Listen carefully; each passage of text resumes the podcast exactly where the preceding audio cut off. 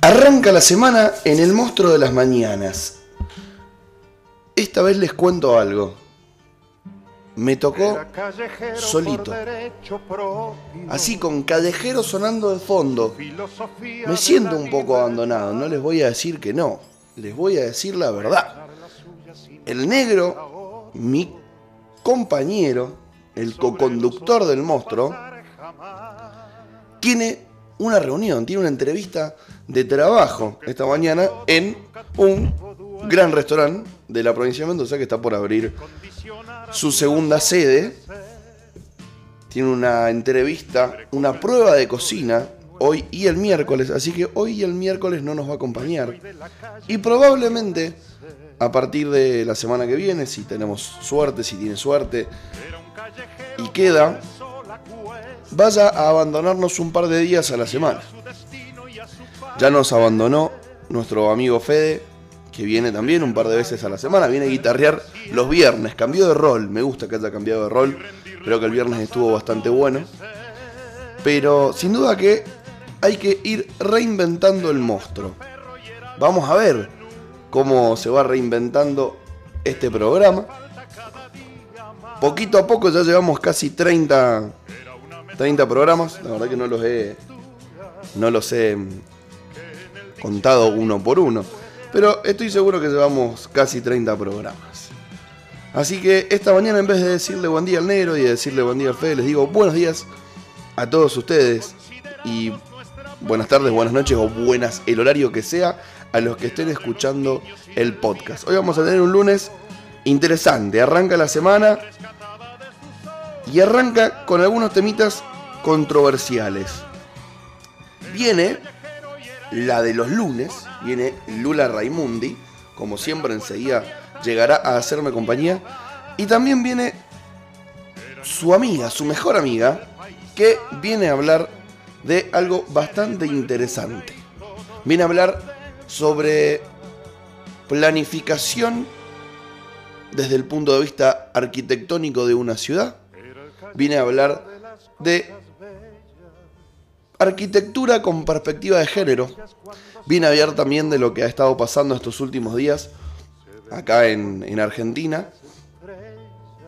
Lo que pasó en Guernica, lo que pasó en Entre Ríos, a nosotros nos resulta muy extraño, ¿no? Pensar que hay alguien que está tomando un terreno, es muy fácil levantar, y es sin duda algo que es correcto, no lo vamos a debatir, eh, la bandera de la propiedad privada, pero quizá hay que tratar de ver un poquito más allá, hay que tratar de ver un poquito más amplio el panorama y encontrarle la vuelta, porque hay algo que está pasando que realmente es un poco más profundo, porque yo creo que nadie, nadie, nadie, nadie quiere ir a meterse a un terreno a dormir en, en chapas, en plástico y cocinar donde va al baño. Eso estoy seguro que nadie lo quiere hacer. Entonces, creo que hay algo de fondo que hay que entender. Así que vamos a estar tratando de hacer eso en el día de hoy. También tenemos a nuestro amigo el Nico Friedman, uno de los gordos haters, que va a estar en la marcha que va a tener lugar ahora a las 10 de la mañana para que sepamos y entendamos desde la óptica de los artistas qué es lo que plantean para poder volver a trabajar, porque la realidad es que es muy necesario el arte, la música y llevan muchos meses sin poder trabajar, entonces seguramente van a pedir ciertos protocolos, distanciamientos, quizás hacer recitales eh, tipo en auto como hacen en, Buenos Aires o acá en, en Córdoba que ya en diciembre se confirmó que va a haber un espectáculo con distanciamiento. Hay que tratar de ir volviendo un poquito a la normalidad. Creo que hicimos muy bien las cosas y podemos seguir cuidándonos, pero también creo que es momento de ir de a poco volviendo. También hay buenas noticias. Teóricamente, la vacuna rusa está al llegar, así que bienvenido sea, aguante Putin y que se acabe todo esto urgente. Bueno, primer mañana, Solari en el monstruo, suena de fondo, canción para mi muerte.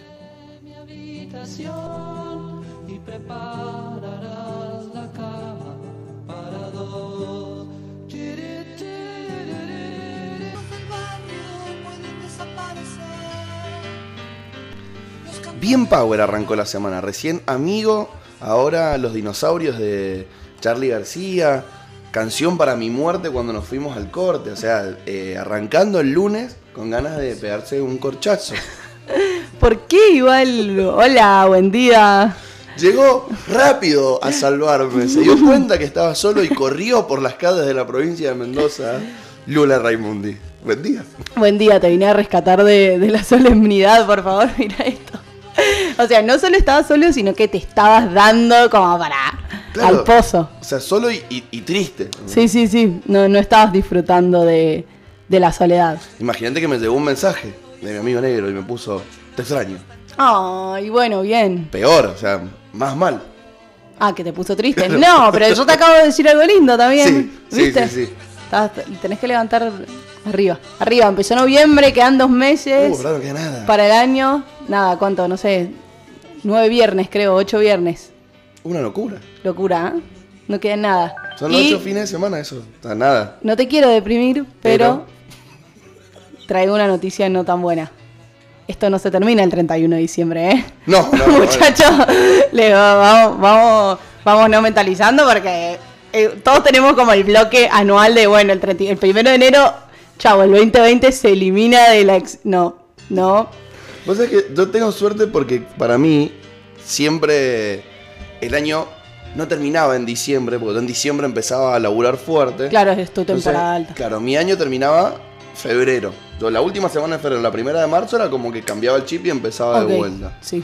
Entonces tengo ahí dos meses más de, de no sentirme tan devastado si no se acaba el COVID antes. Igual el año se cumple el 20, 20 de marzo. Pregunta muy al margen, ¿están metiendo algo o no?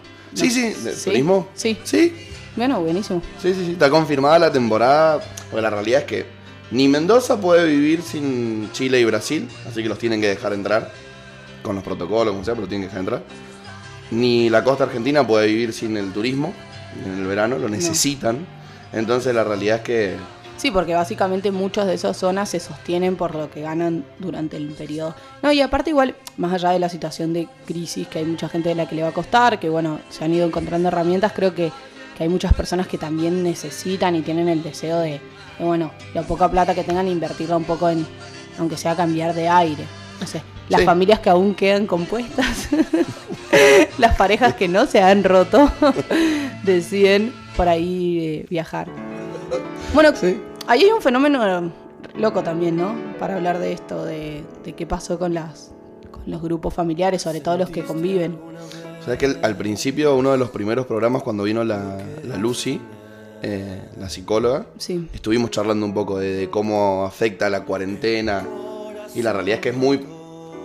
Muy amplio, digamos. Sí, sí, sí. No, no hay como un, un solo camino. En el caso de mi familia, que igual, o sea, no, no tenemos mayores inconvenientes, eh, nos, como que nos afianzó. Tipo, yo vivo sola con mi mamá igual, no, siempre tuvimos muy buena relación, pero y se mantuvo. Y, y en el caso de mi otra familia también, que son más, eh, todos creo que se llevan, o sea, como que supieron poder ordenarse, pero bueno, también uno reconoce que cuenta con ciertos privilegios de tener una casa, cada uno su espacio, sus comodidades que no, no es la realidad de todos y de todas. Sí. Y además, sin duda, que también seguro fue un camino. O sea, hoy, 2 de noviembre, ya estamos dentro de todo en una nueva normalidad y un poco más tranquilos. Debe haber habido momentos Sí. donde. Un lugar donde hay mucha tensión, por ejemplo, es, yo vivo en un edificio, en un conjunto de edificios, hay tensión tipo vecinal. Porque eh, los niños juegan mucho y porque lógico no pueden ir a la escuela, no tienen plazas, no tienen la posibilidad como nosotros de salir solos a caminar al parque o a ir a un bar o lo que sea.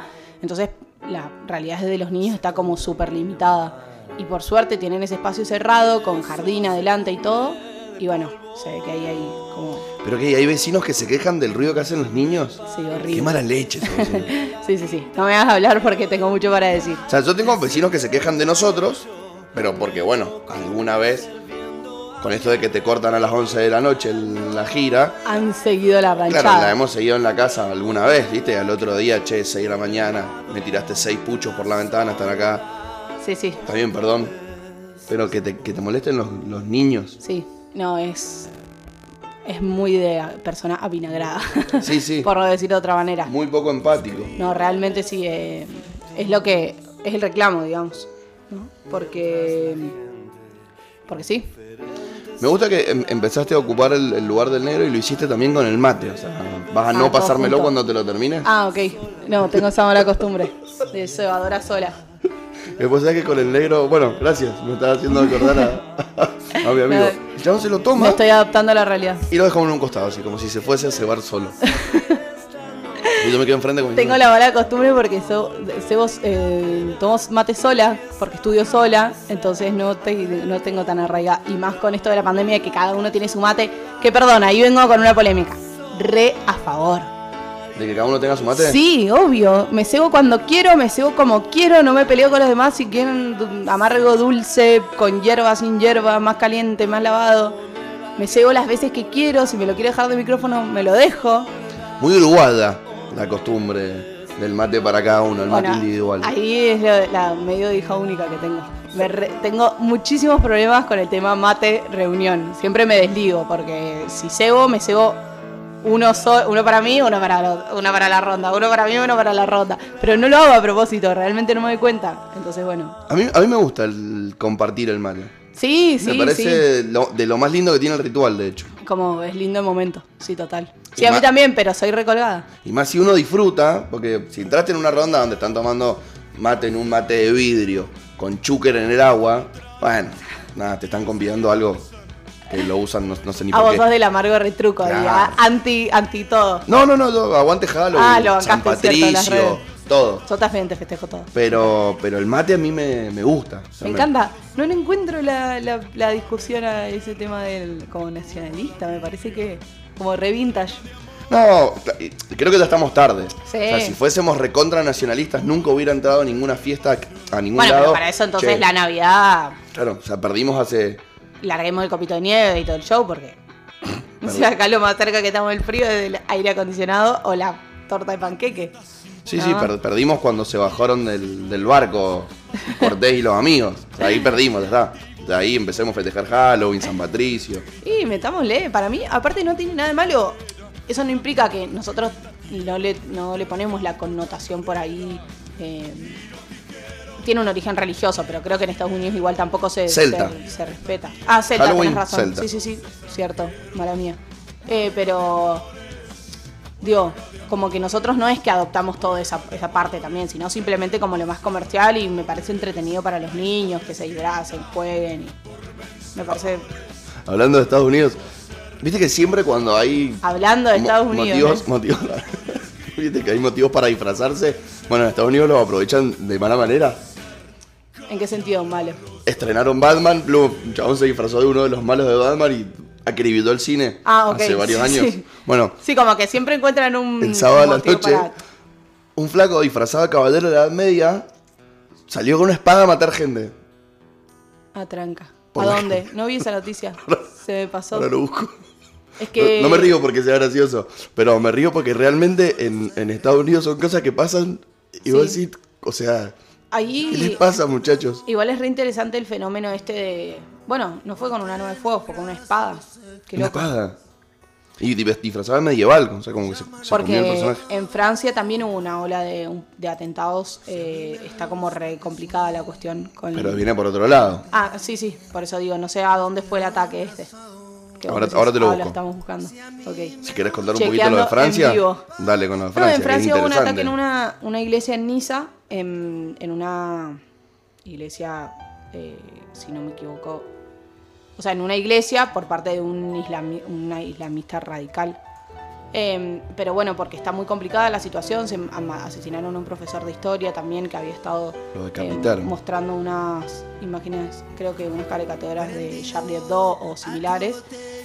Y el Estado está tomando como un discurso bastante fuerte contra el islamismo radical. Pero bueno, me parece que es un tema recontra complicado porque ellos tienen unas raíces y una conformación social con muchísima presencia de personas que adhieren a esa, a esa religión. Así que bueno, es un tema interesante para desarrollar. Es un tema interesante para agarrar algún día, el tema Sí. del terrorismo. Ok, sí. Así, a a grandes rasgos. Sí, sí. Porque como nosotros en Argentina no nos toca tan de cerca, o sea, lo único que tuvimos, que yo recuerdo, es el de la AMIA, Sí. y la Embajada de Israel.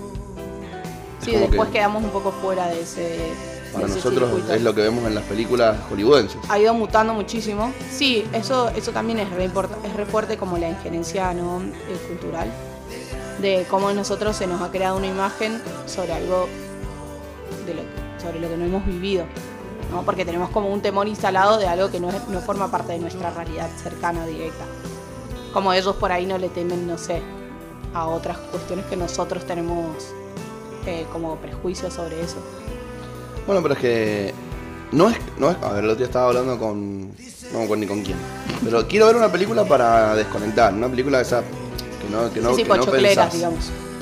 Y ahí tuve ganas de, de debatirlo, en Canadá fue, mientras tanto te, te confirmo dónde fue, con un sable, en Quebec, creo que es la capital. Sí. Bueno, eh, le digo, no, vos pensás que no pensás, pero todas las películas, Obvio. sin duda que algo van dejando en, en el inconsciente. Y hoy, bueno, ni siquiera hoy, eh, pasa hasta en, en TikTok que ves un flaco que se disfrazó de, de árabe, no sé, pues tiene una vestimenta de, de algún lugar de allá, y tira una mochila y sale corriendo. Y la gente corre. ¿Lo has visto alguna vez? No. Así como, por ejemplo, Ah, para, igual no me parece nada gracioso. para el bondi, pum, tira la mochila dentro del bondi y sale corriendo. Se baja la gente del bondi. ¿entendés? No me parece Si nada eso lo hacen gracioso. acá, capaz que la gente sale corriendo y ni siquiera sabe por qué. Vos decís, no creo que tanto. Y pero es que es todo lo que van metiendo Sí, lógico, eso ni hablar. en el inconsciente. Absolutamente. Pero es, el trabajo que tienen. Ah, Tipo, e- ese es la lo que a veces hablamos como de neocolonialismo, ¿no? O sea, no es bajarte de un barco y de repente invadir un lugar, sino cómo van trabajando sobre las percepciones. Y son trabajos de años. Series, películas, referencias, discursos, ¿no? Que Sí, se van instalando de poco. inclusive... Hoy en Hablemos que sin está- saber, ¿no? Sí. Porque la capital de Canadá es Toronto.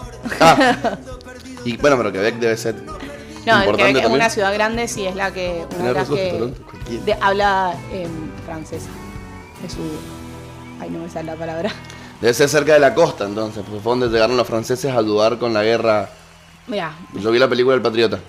no, bueno, vuelta, no podemos tener referencias de películas porque estoy muy complicada en esa instancia. Eso es algo que, mm, para el que no la conoce, es muy divertido. No ve pelis, no ve series. No, sí veo series, pero Poco. Pero poco. Sí, por ejemplo, estoy viendo Peaky Blinders hace como seis meses. Gran serie. Gran serie, sí, sí, gran serie. Muchas Ahora referencias históricas. Sí, no, muy buena serie. Tiene algunos para mí detalles eh, que, que por ahí me, hace, me rompen como con la eh, época, ¿no? Como que creo que por ahí podría haber estado un poquito más cuidado, pero bueno, entiendo que Tiene que ser taquillera. sí, exacto. No, pero muy buena serie, realmente es muy buena. Y creo que si tenés alguna idea de algunas características de la época, podés linkear y disfrutar más de ciertas... Sí, sí, no, y además entender, porque en- entender justo movimientos que tuvieron Sí, total, su auge, por qué tuvieron su caída, total, total. también lo podemos ver ahí. Sí, me parece muy interesante. Cómo los movimientos revolucionarios de la época estuvieron completamente utilizados por la mafia y por eso también perdieron lugar en, en- en el inconsciente colectivo, en el apoyo popular. Totalmente. O sea, el- el- el- para el que no la ha visto, por ejemplo, la hermana de, de los- uno de los actores principales es de la resistencia comunista y el hermano es el mafioso más grande de la zona. Sí, pero después, va, yo voy en- estoy en la parte en la que él se está como posicionando como políticamente. Y tal, sale Winston y Churchill. Se, y se sale, y se, perdón, se dirige como a, a representar más a esa parte trabajadora cuando él fue Partido- dueño de de, hecho- empresas y muchas veces lo último que hizo fue pensar en, Partido Laborista. en los trabajadores. Sí, Es electo por el Partido ahí Laborista. está. No me spoilees que todavía no llego a esa parte. Pero estoy ahí en camino. Bueno, llevo mucho tiempo. Igual es porque la vemos con mi novio y, y por ahí no, no coincidimos tanto en los horarios, los tiempos como para verla tan tranqui. Por eso la estamos viendo hace mucho. Pero sí, soy, soy rara con las series. Tengo como mis. No, no, no me engancho fácil. Los siete de Chicago todavía seguimos sin verlo. Sí, no. La. Todavía no. Bueno. Y después, eh, bueno, eso me cuesta más, igual me cuesta más enganchar pelis que series. Con series sí me he enganchado. Mi favorita, recontra número uno, es Homeland. No lo he visto. Es increíble. ¿De qué La sacaron de Netflix. Es de una agente de la CIA eh, que, o sea, empieza con un entramado como más por allí, si querés, de amor, una cosa así, como un drama medio. Y después se va tornando a distintos, cada temporada aborda como un conflicto internacional distinto. Entonces, eh, te va mostrando ciertas características de las internas de los servicios secretos, después cómo eso influye en otros países, cómo se dan las disputas geopolíticas. Nada, para los que les gusta el tema, te, te va a volver loco porque realmente tiene una, eh, una óptica sumamente interesante, a pesar de ser yankee. eh, se desarrolla muy piola. Pero eh, si no te gusta el tema o no estás en tema, quizás te pierdas por ahí algunos guiños que para mí son, son lo que la hacen especial. ¿Cuántas temporadas? Siete. Ah, larga. Sí, es larga. Te- creo que ahora todavía no ha terminado. Este, este año salía la última o sal- Eh, Yo veo, aparte de eso, yo soy un embole. A mí me gusta ver series y películas y leer libros de política. O sea, me cuesta muchísimo desconectar. Soy un plomo. Pero bueno. Sobre gustos no hay nada escrito, ¿no, No, es cierto? tal cual. Por ahí te meto alguna comedia. Bueno, me gusta Friends, me gusta. um, vi Emily in Paris, ahora me gustó. Me parece simpática, si se quiere. Pero si no, sí. Soy re aburrida. Hay y una- está Borgen ahora Es- también. esa te iba a ¿La viste? No. Yo la vi hace un par de años. Ah, no, ¿la vi, no la vi entera, sí, la vi a la mitad. Me encanta, o sea, ¿Cómo vas a ver cosas en la mitad y dejarlas? O sea, todo. Me Muchas cosas veo a la mitad. un, un toque. Acá me están deschavando. Em, porque bueno, es verdad que porque no veo algunas series, porque soy un poco nostálgica y este año volví a ver Casi Ángeles Uh. y ahora estoy viendo Floricienta. no, no, vos imagínate la gente que viene los lunes a escuchar esto, que, que te- nada, escucha, el- viste, sin ver, porque no hay streaming de video, entonces escucha sin ver y se imagina Así, no, Una uso la- no uso anteojos, por ejemplo. ¿eh? puño en alto. No, no, Y de no. repente volví a ver Casi Ángeles, Igual tengo un montón de cosas para opinar de Casi Ángeles. porque la última está Floricienta, te la banco un poquito más. No sé, ¿eh? No sé. Te digo que están ahí cabeza a cabeza. Casi Ángeles, wow. No, igual. Por eso te digo, para mí, igual, al principio de la cuarentena, no sé si a, vos te pasó, yo me puse re nostálgica. Yo Y soy nostálgico todos que los había, días de ah, mi que vida. había como una conducta de personas que volvían como a los momentos donde se recordaban felices. Y bueno, no sé, como que yo, por ejemplo, para mí Floricienta es mi infancia. Real, me trae los mejores recuerdos con mi- mis mejores amigas de cuando era chiquita. Bailar, cantar, verlo y estar tomando el Nesquik recién Porque regadita del colegio muda. con mi mamá, mi, mi cumpleaños fue de Floricienta, como todo eso. Entonces, bueno, de repente cuando le iban a volver a estrenar fue, y sí, no voy a no verlo. Pero no, la, no lo veo, ta. ahora no, tengo como momentos que por ahí lo veo al principio y después ya lo dejo más. Porque tengo que hacer otras cosas, ¿no? Pero bueno, sí, sí, tengo ese costadito ahí. Lo mismo me pasa con Harry Potter. Bueno, pero no podemos No, no, no, no, para Compará. los mayores, lógico. palabras mayores. Ni hablar. Lo de, lo de Harry Potter lo conocíamos porque tuvimos un martes increíble. Un si alguno martes se lo perdió, lo puede ir a buscar a Spotify, Sí. que fue bastante divertido. Vieron, soy como una mezcla muy extraña de, de gustos y cosas. Sí, es como, ¿viste las chicas superpoderosas? Sí. Que se le cayó un condimento raro. La sustancia X. Claro, acá también se ha caído una sustancia rara. Hay pizcas de cosas extrañas y ahí se cayó una, sí, no sé. Sí, un poco sí. Pero me encanta igual. Como que. Si no, es como quedar muy. eh, como metidito en cajas. Y por ahí eso. No sé. Sí, lo único que, que sería para mí digno de debate público es por qué no terminás una serie que empezaste. O sea, eso para mí tendría que estar... Ah, es una gran. Penado por ley. No, igual algunas las termino. Algunas las termino, pero. Por ejemplo, yo sí tengo que empezar a bajarme torrent, todo eso, no, perdón. Eso es otra época. En boles, total. Ya nadie eso se ya baja me clava. Yo nomás. Y después, bueno, con Borgen me pasó eso, las tenía en torrent y... Y a ver, convengamos que, o sea, para mí está re buena, pero... No sé, le fa- por ahí, bueno, es, es danesa, ¿no? Sí. Es la vida política danesa, chicos, imagínense.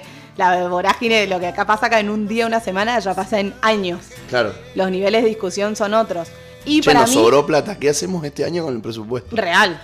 A mí hay una cosa que me parece que le falta, que la deberían reversionar a lo sumo, es la cuestión de, le falta la inmediatez del el, o el, el análisis sobre la información en redes, cómo influye eso en la política, en las campañas, todo eso.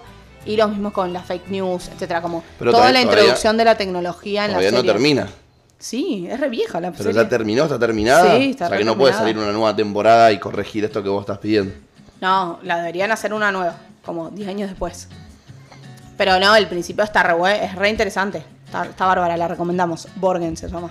¿Querés que ponga Pero es para un poquito de freaks como nosotros, creo. el tema que vos me pediste Mande para arrancar la columna. para arrancar la columna? Y, y que nos cuentes de qué se trata. Lo bueno es que estaba sonando clandestino, que no tiene que ver con el idioma, pero por ahí tiene que ver Con lo que vamos a hablar. con lo que vamos a hablar. Ok, Y ahora vamos a reproducir el tema que nos pediste vos. Nos Vamos. pediste como si fuésemos un colectivo de gente. El operador, ¿está ok el tema? manda. Terrible, terrible tema, lo recomendamos. This is America, de Childish Gambino. Si no se pronuncia así, pido disculpas porque la verdad es que me cuesta un montón.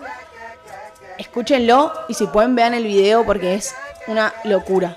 Es la representación como que ellos, eh, lo, lo que intentan interpretar es como las distintas Américas que abarcan la banda.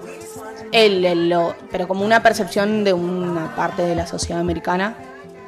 Eh, es muy fuerte el video, eh, si no están. Es como para arrancar también, tipo. Te, te- te pega. Pero es una buena intro para abordar la columnita de enseguida. Bueno, in- interesante. ¿Lo escuchamos? Lo escuchamos.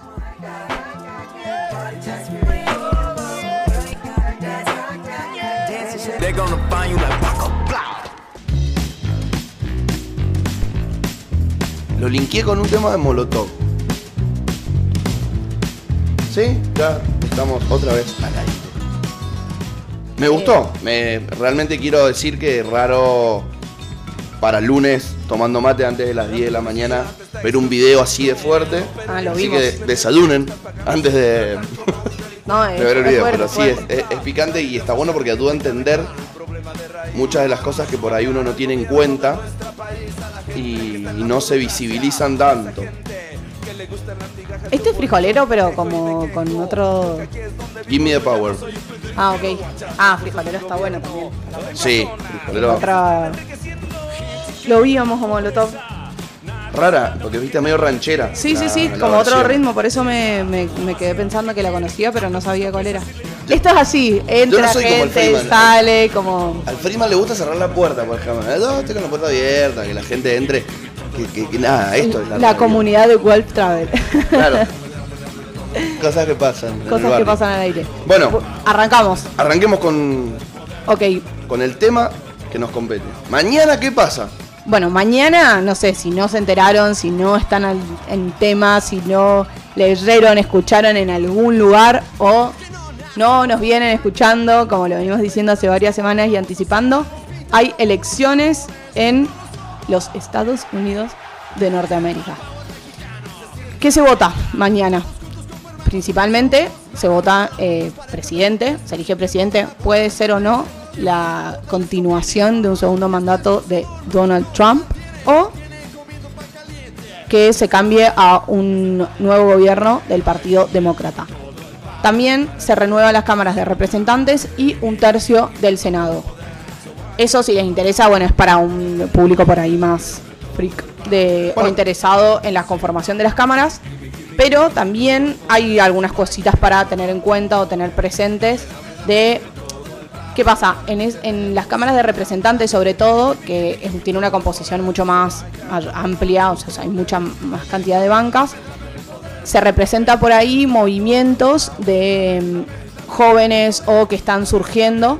Entonces, actualmente, por ejemplo, hay una representación demócrata mayoritaria, o sea, los demócratas tienen la Cámara Baja o la Cámara de los Representantes y los republicanos están dominando la Cámara de Senadores em, o el Senado. En la Cámara de Representantes, por ejemplo, están personas como eh, Alexia Ocasio Cortés y otras mujeres que actualmente están como re- eh, que llegaron al poder por los movimientos eh, de jóvenes con las plataformas mayor- mayormente de Bernie Sanders, que si no lo han escuchado nombrar, es un viejito, muy viejito, que mm, tiene ideas sumamente progresistas y la verdad es que ha introducido dentro del debate político, del debate público de Estados Unidos, algunas propuestas o cuestiones que hasta hace un tiempo no se, no se discutían o eran muy marginales. Y que a partir del 2016 como que los jóvenes de repente pudieron encauzar y encontrar una representación ahí y en estas otras mujeres, sobre todo mujeres jóvenes, que lograron ingresar en el 2018, si no me equivoco, a la Cámara de los Representantes. No, en, sí, en 2016 y en 2018. Sanders es como, trazando un paralelismo, nuestro Pino Solanas. Es así, un viejito muy piola, que podría ser un- el abuelito Muy de izquierda, de muy politizado. gustaría, así, tener un abuelito socialista pero marketinero. Porque es el primer, Re. el primer socialista marketinero que yo veo en, en Estados Unidos. Porque obviamente hubieron muchos, pero con cero aceptación popular. Este estuvo peleando hasta que después Biden le sacó ventaja firme, Sí, porque en- de haber hecho algunos acuerdos picantes. El problema no es solamente fue- opinión popular. No, no, no. De hecho, en las, las plataformas juveniles, que son las que próximamente se van a tener, van a, ser, van a ser las que ejerzan más el, el poder político, tienen, están muy, muy encausados. O sea, el, la- el sector o la base de, de apoyo de, de Bernie Sanders es muy amplia. Y, esta vez tuvo las posibilidades de marcar en cierto punto un poco la cancha dentro del Partido Demócrata y cuál va a ser la el, el programa de gobierno en el caso de que llegaran a ganar. Que eso es lo que siempre se pone como en jaque. Bueno, es, es- es difícil de explicar, es, porque como hablábamos ayer, en Estados Unidos la elección es como un camino en el que se van pas- pasando distintas postas o distintos pasos que, duran prácticamente aproximadamente un año, un año y medio. O sea, no es solamente el día de la elección. Digamos, en general las elecciones son largas, pero por ahí creo que en Argentina se empiezan a vivir con un poco más de fuerza, no sé, a lo de seis meses antes, cuatro meses antes, a- un poco antes de las PASO, cuando se empiezan a definir las candidaturas. Acá el proceso es mucho más largo. Eh, primero porque ellos tienen un sistema de primarias. Recordemos que acá hay que tener como algunas cosas medio en claro, que es lo que la idea de, del que tratamos de, de traer hoy. Porque muchas veces, si de repente mañana prenden la tele, les interesa un poco el tema, pueden seguirlo en la CNN, en CNN en español, CNN en Bloomberg. Bueno, los que tienen DirecTV hay, hay una gama más, más grande de canales en donde, donde esto se, se va a poder seguir. Van a ver pantallas con miles de números, miles de números. De flechas que suben, bajan, caras que no saben quién es, no ven a Joe Biden o no ven a Donald Trump es porque en simultáneo, o sea, uno se tiene que esquematizar como que en simultáneo se viven 52 elecciones al mismo tiempo. Y cada estado tiene su propia reglamentación respecto de cómo se vota. O sea, eso es re diferente en, en Argen- que en Argentina. Sí es verdad que hay una mayoritaria. O sea, en la mayoría de los estados Sí. funciona más o menos igual. Sí, en, en- a grandes rasgos sí, pero a- respecto de otros, de otras características, no pasa tanto eso. Entonces, bueno, lo que, no, lo que tenemos que tener en cuenta es, como digo, que hay 52 elecciones simultáneas que se viven en cada estado y a partir de eso, eh, como decíamos ayer, tenemos un voto, eh, el voto no es obligatorio, perdón, como decíamos la semana pasada, que yo contaba, que el voto no es obligatorio y que el voto aparte es indirecto. Eso significa que hay una representación o que la elección no es directa de las personas, sino que lo que se vota son representantes en el colegio electoral que después son los que finalmente votan y proclaman al presidente como tal.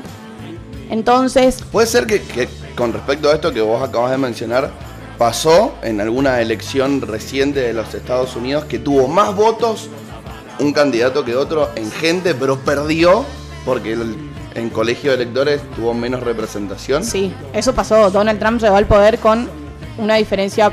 O sea, eh, Hillary Clinton sacó 3 millones de votos más aproximadamente.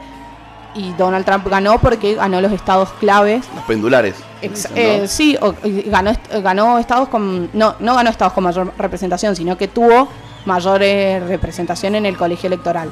Y ahí eso es muy importante y esos son los números que salen tanto porque uno va viendo la cantidad de representantes que tiene cada estado y los porcentajes que van sacando eh, durante la elección. Y lo que tenemos... ¿Tenés al- algún pensamiento eh, formado para ver cuál es la postura a favor y en contra de este tipo de proceso con colegio de electores? Yo, en mi argentinismo, no le encuentro sentido. Bueno, hay una explicación que es que los padres federales, creo que se llaman, en, en la Constitución, cuando lo, determinan de esta forma, hay una intención de que no haya una representación directa del, del voto, popula- del, del voto popular. Bueno, recordemos, a ver, la, termino con esto del colegio electoral y después eh, desarrollamos un poquito más eso porque también, como dije recién, nos tenemos que acordar que el voto no es obligatorio. Entonces, hay como ciertas cuestiones que no es, no es una democracia o una política que invite a la gente a votar, sino más bien todo lo contrario. Es, es difícil poder acceder al derecho al voto, di- difícil, es incómodo, es mucho menos práctico de lo que nosotros estamos acostumbrados.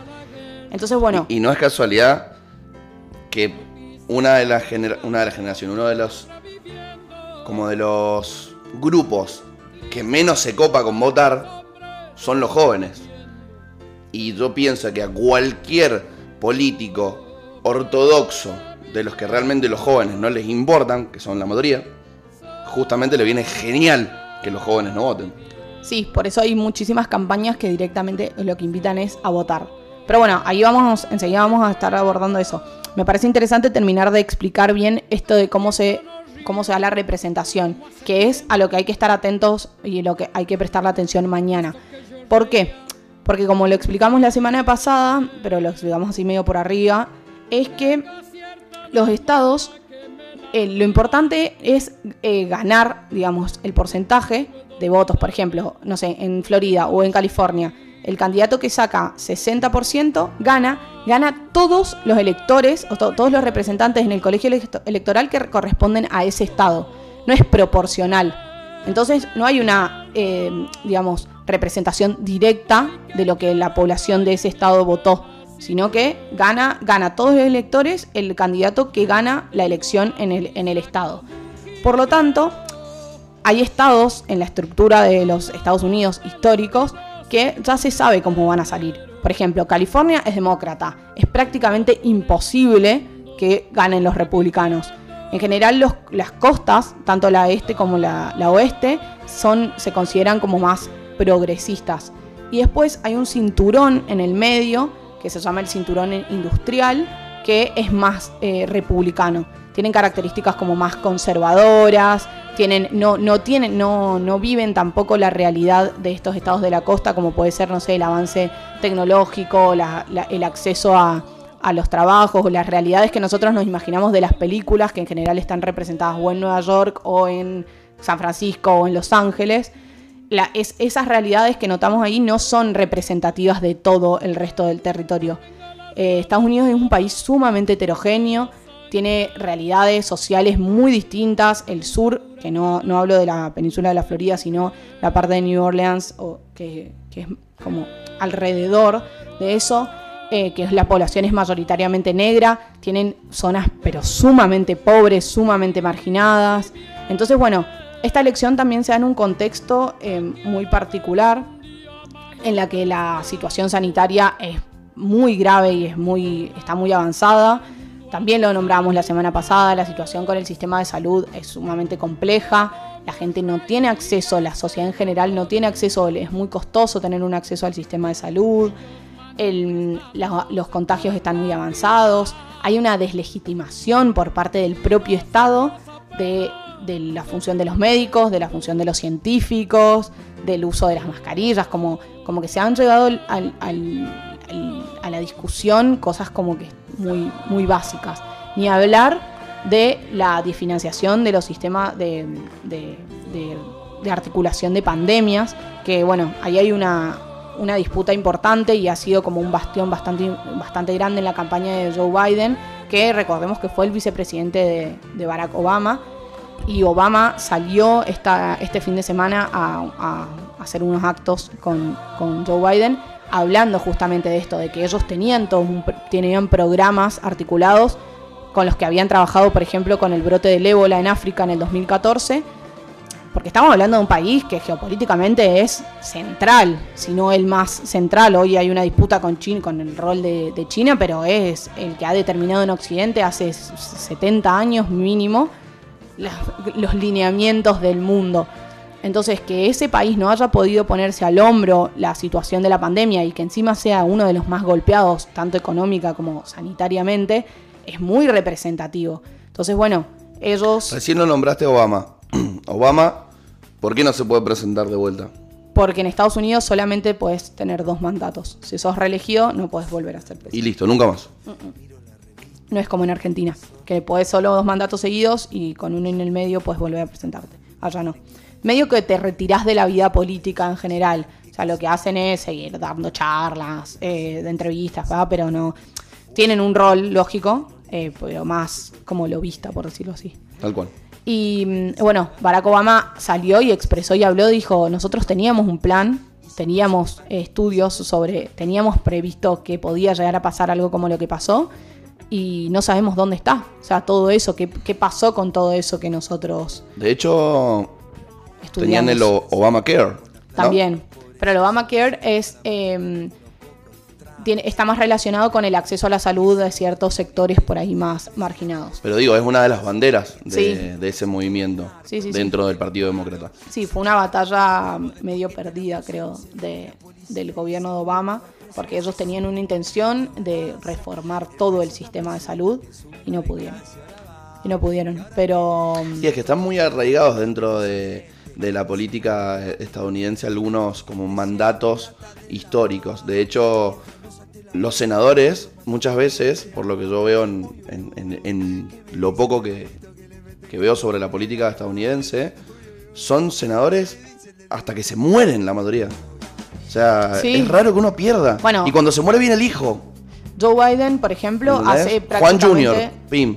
40 años que está dentro de la vida política institucionalizada, fue vicepresidente, pero fue senador durante, Ahí se, pierde el rol de, de- de- de- de estar al servicio de la comunidad y pasás a ser de un, Sí, un a trabajo. sí. Un Totalmente. trabajo como, como, como trabajo por percepción de, de dinero y de poder y no en, el- en función de la comunidad que te eligió. Sí, el sistema político norteamericano es bastante elitista, como hablábamos del chileno la semana pasada. Acceder a eso es- está muy arraigado, como os decís, a los apellidos, los accesos, todo eso se va como repitiendo, ingresar a determinadas universidades, como pueden ser Harvard o Yale o Stanford, que después te, te disparan al- a la vida política. Pero mm, bueno, eso tenía, eso tiene de- de novedoso por ahí lo que hablaba recién de la Cámara de los Representantes y de ciertas personas como puede ser Alexio Ocasio Cortes, que ella no, no, no forma parte del sistema político. Viene por fuera una chica que era bar, barman, barwoman, no sé cómo se dice, en, en, en Bronx y de repente por, porque se puso una campaña al hombro y bueno, ellos tienen un sistema de financiación de las campañas eh, muy personal. em, que fue lo que permitió que, que ella llegue al Congreso junto con otros grupos, algunos, o con otras mujeres que también representaban eso. A algunos se les hizo más fácil y a otras menos. Y si les interesa un poco el tema, hay un documental en Netflix que se llama Knock Down the House, que, eh, que se llama- en español no me acuerdo ahora, pero creo que era Camino al Congreso o algo así, eh, que, que muestra mucho cómo, cómo se da esa, esa cuestión. Totalmente. No, no, no, Em, em, em, radio en vivo. No, no, para que cortemos, sino si querés subimos... Ah, la, la Claro, y que, y la- que la porque, la, veo que hace así, ay, debes ten- tener ganas de decir que sí, ¿viste? De decir algo, pero sí presentar a vos.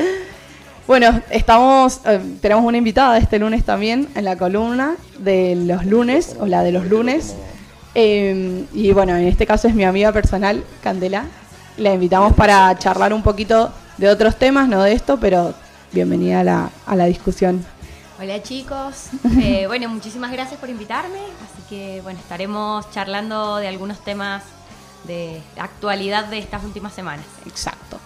Bueno, para cerrar un poco esto, me parece interesante. Otra cosa que me gustaría que cuentes. Dale, a ver, te escucho. ¿Están votando por correo en Estados Unidos? Yes. ¿Se puede confiar en eso? Eh, bueno, Ahí eso es lo que vamos a ver la definición de mañana. Como decía recién, cuando tenemos presentes que existen prácticamente 52 eh, elecciones en simultáneo es porque hay eh, regulaciones en cada estado respecto de eso. Entonces, hay algunos estados que en los que, por ejemplo, está menos aceitado el conteo de votos, entonces los resultados van a estar por ahí dentro de semanas porque no están tan acostumbrados a este voto anticipado o voto por correo. Existen dos realidades. Hay uno que es el voto anticipado, que es que vos podés votar antes del día de la elección, que eso lo habilitaron, ya existía, pero se puso mucho más en práctica para poder descomprimir el, el día del- de la votación para que no se aglomere tanta gente por la pandemia. Ahí hay que tener ojo. eh, Contradictorio con, con el gobierno que organiza las elecciones. Sí, eh, hay- bueno, pero porque es, es estadual la organización de, de los- de las elecciones. Por eso siempre hay que tener mucho esa referencia, que no, es, distinta a la, organización argentina. Y después, eh, bueno, este voto anticipado, entonces los votos se emiten antes del 3 de noviembre, pero se abren a partir de ese día. Y después el voto por correo, que también, es, es- también sería anticipado, pero eh, en, en uno vos vas a la urna, que hasta hay casos en los que votan desde el auto propiamente, y después, eh, o el otro es por correo, o sea, vos llenas tu planilla y la metes en un ma- mailbox, en un buzón, y ahí eso llega después al, a la- al correo postal, se sella y se abren también a partir del 3 de noviembre. Tengo otra pregunta. Para, para terminar esto, que esto ahí- ahí va la, la respuesta. El problema en este, en este caso está en que hay estados que están, eh, digamos, si no tenemos una respuesta rápida o no podemos ver eh, con, cuáles son las amplias diferencias de, la victoria o la derrota, por ejemplo, que Joe Biden sacara, no sé, un 20% de diferencia en la Florida, como que no hubiera margen de duda o de error, podríamos estar teniendo resultados el mismo martes o el miércoles temprano. El tema es si los márgenes eh, son muy estrechos. Ahí se está hablando hace varias semanas y ahí es donde está el escollo de la cuestión, en que se puedan empezar a judicializar muchas de estas cosas. Tienen un sistema de votación muy distinto al nuestro. Yo ayer me enteré que, por ejemplo, tienen la posibilidad de cambiar el voto. O sea, vos votaste hace una semana y de repente dijiste, no sé, Me arrepentí. X y podés ir a votar, cambiar tu voto y votar de nuevo. O sea, eso es muy loco en Argentina, es, es imposible de pensar. Entonces, cada estado podría de repente empezar a poner en discusión y llegar hasta la Corte Suprema qué votos se pueden anular, qué no, si hay votos que se pueden abrir, eh, se pueden abrir después del 3 de, de noviembre o tienen que abrirse todos ese mismo día. Hay estados que empiezan a contar desde antes, otros que no. Entonces toda esa diferencia, si no hay un margen, si hay un margen muy estrecho, se va a poder poner en debate y hay quienes hablan de que para mí es un poco exagerado porque sería una inestabilidad muy prolongada, que, que recién en un mes podríamos tener algunos resultados o esperar definiciones ¿Cuándo asume? de la Corte? Suprema en enero. No me acuerdo ahora si el 5 o el primero. Bueno, los primeros días de enero. Sí. Entonces ahí es donde está picado. Realmente, por ejemplo, en DC, yo estuve viendo videos el fin de semana. Ve- Veníamos muy protocolares. Eh. Está picado. Bien, no. Se picó. Nos Se trae picó. de En- vuelta a la juventud. Es que realmente en, en, en DC yo estuve viendo videos este fin de semana y están tapeando locales. O sea, hay como una eh, tensión, un clima de muchísima tensión. En, Tapeando, poniéndole madera así como cuando vienen los zombies, así. exacto, como el Como McDonald's del obelisco, ponele, que está ahí temblando. Bueno, así están. Ese solo tiembla cuando gana Boca igual. No sé, bueno, sí. Nosotros no lo hemos roto nunca. Ustedes todavía no han ganado. Entonces, Te, me estás metiendo el dedo en la llaga. para la pregunta te iba a hacer recién. Para, para entender y, y- y conocer sobre las elecciones allá. Es muchísima info, yo sé, es una realidad muy distinta y por eso hay que como ir muy de a poco. Es una hoja y, y escriben y el- eligen, así como con un. En criollo, con una tilde, a quién, a quién votan. Y hay distintas listas, por ejemplo, capaz que hay cuatro listas de Trump, porque hay distintos diputados que quieren ir, distintos senadores, o son más únicas las listas. En- Porque acá entramos al cuarto oscuro y salvo en, en balotage te encontrás con varias listas. Todas las que tuvieron más del 3% tienen lugar, por más que de presidente lleven al mismo, después pueden cambiar el gobernador. Otra vez, acordate que acá no votás directamente al presidente, vos votás a los representantes en el colegio electoral. Entonces, senador votás por tu estado, y representante votás por tu, no sé, no me acuerdo cómo es la distribución, pero... Entonces, la lista ya se conforma en las primarias. Exacto. Y de ahí quedó esa lista. Exacto. Entonces, si yo quiero que no vaya este diputado, tengo que decirlo en las primarias. Las primarias es donde se pone la... Es como las internas. Exacto. Pero que tienen, eh, ahí sí hay muchísima representación, eh, participación propia de quienes están inscritos o adheridos en esos, Los afiliados. Exacto. Em, como decía, ¿Por qué es tan importante? ¿Por qué en Argentina, en Mendoza, estamos hablando de las elecciones de Estados Unidos? ¿Por qué es tan importante? Bien, ahí ah, me parece que hay tres puntos. Bueno, porque hay quienes hablan de que esta va a ser la elección más importante o es una elección histórica. Hay una discusión ahí, hay quienes creen que sí, hay quienes creen que no. Hay quienes dicen que todas las elecciones de Estados Unidos son históricas, importantes y trascendentales por, bueno, lo que decíamos recién, el rol que tiene el país en la, en la realidad de todos y de todas, más o menos. Eh, es muy, para mí, ingenuo pensar que es como algo que pasa en otro lado y no nos influye. Ni hablar que en la región también nos influye, pero en este caso es como muy definitorio. La verdad es que las, formas, las decisiones que ha tomado Trump durante estos cuatro años de gobierno han descolocado un poco a todo el mundo. A todo el mundo, digo, a todos los gobiernos, al funcionamiento de las relaciones internacionales, de, de los tratados, etcétera. Entonces, bueno, como que hay eh, una influencia ahí bastante directa. ¿Qué va a pasar en un futuro? No sabemos. Eh, ¿Cómo va a ser la relación particularmente? eh, ¿Cómo sería una relación de Biden con Latinoamérica? ¿O qué, qué rol va a cumplir? Es una pregunta que está por verse. Yo tengo la idea de que en general esas cosas tienen más que ver con un cambio de formas que de fondo, pero igualmente eh, yo, eh, eh, Donald Trump se tenía una idea de que iba a ser mucho menos injerencista en Latinoamérica y la verdad es que, que, ha, que ha habido una representación de sus formas y de sus políticas eh, durante estos cuatro años en los distintos gobiernos latinoamericanos. Así y que tiene bueno, un primo hermano acá cerquita. Sí, sí, sí. Que bueno, creo que si llega a perder, eh, la va a tener com- complicada eh, porque es un sostén muy grande de Bolsonaro, una pata muy fundamental en la que él se ha recostado durante estos años de gobierno, Bueno, tanto desde la financiación como desde la representación política. Hay otra cosa histórica que se daría si pierde Donald Trump y es que se sumaría a la corta lista de presidentes que no cumplieron dos mandatos en Estados Unidos. Solo cuatro, Ah, lo estudiaste. Solo sí, Tenía- porque me pareció interesante. Solo cuatro no, no llegaron a, a cumplir eh, un segundo mandato. Y no- Sí, sacando sin los contar los que, se murieron. Claro, Ah, sin sacar los que se mu- Pero, por ejemplo, eh, A ver si esto lo estudiaste, Nixon. eh, si no me acuerdo. Pero Nixon, a Nixon no le, no lo, eh, Nixon no renuncia en su Renuncia. segundo mandato. En el- pero me parece que en el segundo, no en el primero. Creo. Pero no sé, puedo estar hablando, tirando fruta. Bueno, para concluir un poco, eh, también hay una cosa que es muy importante, que es la política migratoria. O me parece como algo a lo que hay que tener, ponerle mucho el ojo. Ayer escuchaba en un podcast eh, de migrantes justamente que hacían referencia a que, bueno, la política migratoria de Barack Obama también dejó muchísimo que desear. Pero es que lo vos lo dijiste recién muy bien. O sea, cambian quizá las formas, pero no viene. O sea, no es el Che Guevara, Biden. No, no, ¿Me no, está muy Ni lejísimo. tampoco lo era Bernie Sanders. ¿eh? Sí era más distinto. Pero hay una cuestión de poder en los Estados Unidos que realmente no van a dejar a un presidente que haga todo lo que se le cante. No, pero en, Estado- en Estados Unidos en general se habla de que el presidente tiene un 25% de la poder de decisión. Bueno, depende los, los, representas- lo- los intereses que vos representes, ¿no? Ahí hay una cuestión que me parecía interesante cuando vos hablabas de lo del, sistema de salud, que decías que es una cuestión por ahí cultural o de principios que están arraigados. Yo creo que eh, más allá de los principios arraigados o no, el lobby político eh, o empresarial, perdón, en, en Estados Unidos está legalizado.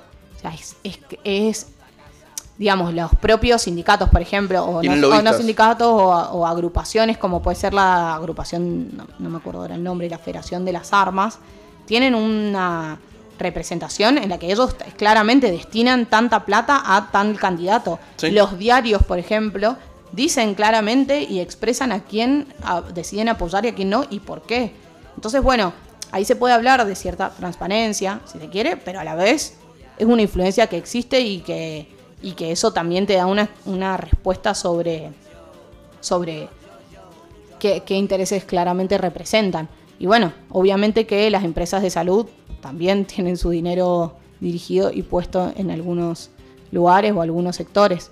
Así que bueno, eh, nada, estar atentos, tener por ahí un poco en claro cómo se, cómo se definen estas, estas cosas. No sabemos si vamos a tener respuestas mañana a la noche, eh, ojalá que sí.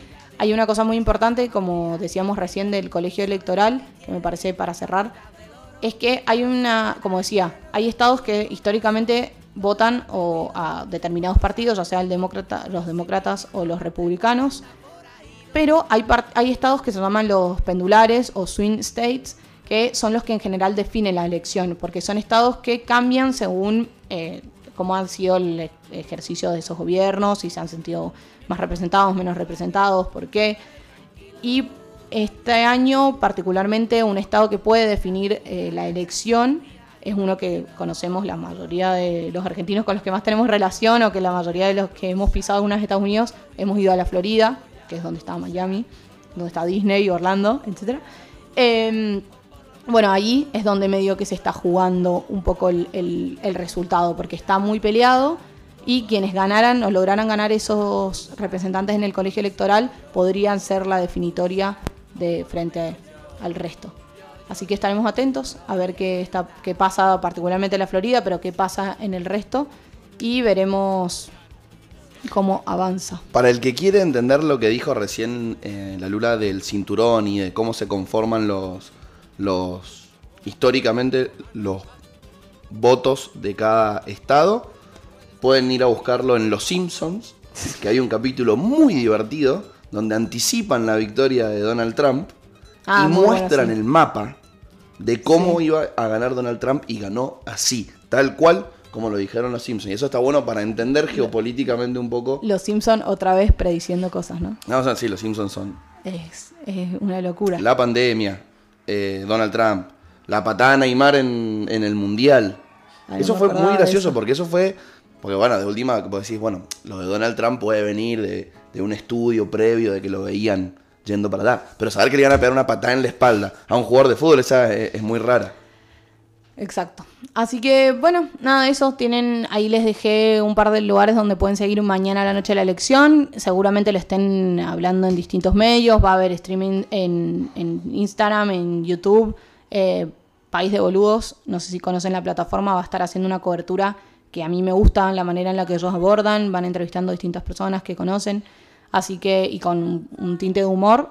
Que también eso puede estar bueno. Eh, a ellos los pueden encontrar en Instagram o en YouTube.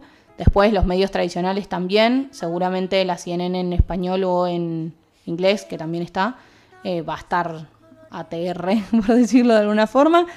Em, así que nada, a seguir, a estar atentos, a no Te vas a quitarle escribir unos Lula importancia. Tips para que nosotros reposteemos y la gente busque estas páginas que vos Yes. estás mencionando. Voy a, voy a hacer unos Lula Tips. Mañana creo que encima nos juntamos ahí un grupito de, de freaks a comer pizzas y a seguir la elección. Ojalá que haya resultados eh, temprano o que haya alguna definición. em, pero bueno, porque si no se puede poner un poco más complicado. Em, a ver, hay quienes hablan de que está en juego la democracia en Estados Unidos como la se conoce. Yo creo que está por verse. La verdad es que Donald Trump es un tipo muy complicado, al menos desde mi, mi perspectiva.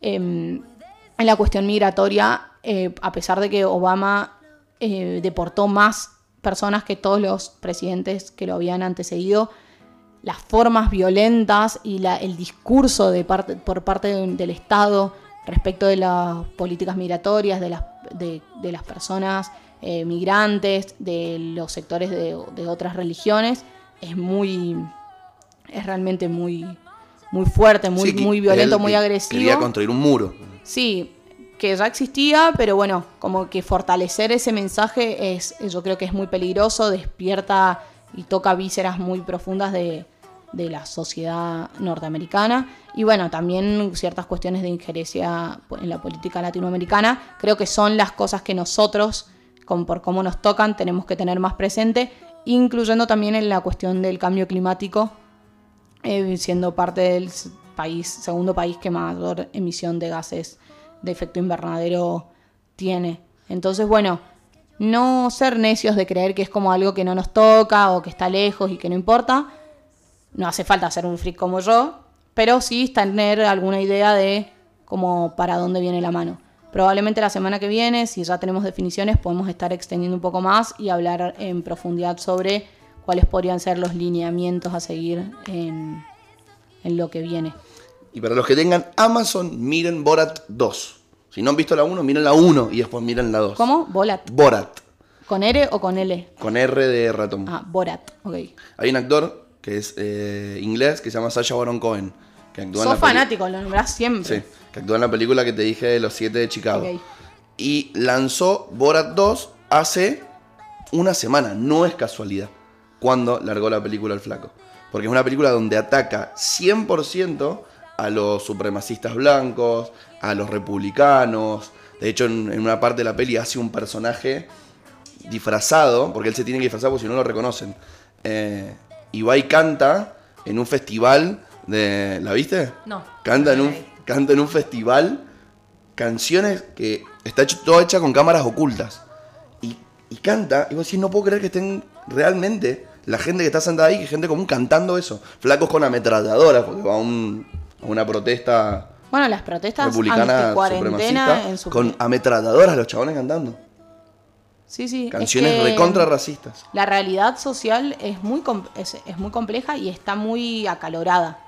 Eh, yo lo dije la semana pasada, no es con la idea de sembrar terror, ni mucho menos, pero hay estados que tienen libertad absoluta en la aportación de armas.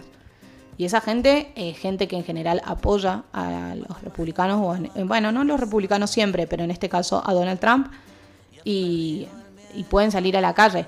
Ayer escuchaba también una entrevista a un, joven que le hacían en la radio, eh, y contaba que él, a pesar de que él cree que puede llegar a ganar Biden, que es lo que las encuestas están diciendo, que igual ojo, porque la otra vez ya se equivocaron, pero bueno, ahí hay también un desarrollo de por qué se supone que este año no deberían equivocarse. Em, la, digamos, como que la sensación en las calles es que la, los sectores de derecha están como mucho más em, envalentonados, por decirlo así. Y bueno, eso causa también cierto temor o, o ¿cómo explicarlo? Como un voto oculto, se dice, ¿no? De no querer expresar tan fervientemente la- las posiciones. Pero bueno, es depende el, el lugar o la zona en la que, en la que estés, ¿no? Como decíamos, la distribución es muy heterogénea. Sí, que también es lo que pasa no solo ahí, sino incluso acá, acá en Argentina, que cuando aparecen grupos eh, tendientes hacia nuevos pensamientos, los grupos eh, más reaccionarios se radicalizan aún más, ¿no? Entonces esas, esos movimientos violentos empiezan a mostrar una, una oposición aún más fuerte. Sí, sí, sí, pasa en, pasa en muchos lados. En Bolivia también se, de repente muchos se desayunaron, por decirlo coloquialmente, con una victoria del, del movimiento al socialismo, porque en las encuestas los, muchas personas no decían o, eh, a quién querían votar. No había manera de que justamente pierdan Ferrari porque justo en esas elecciones.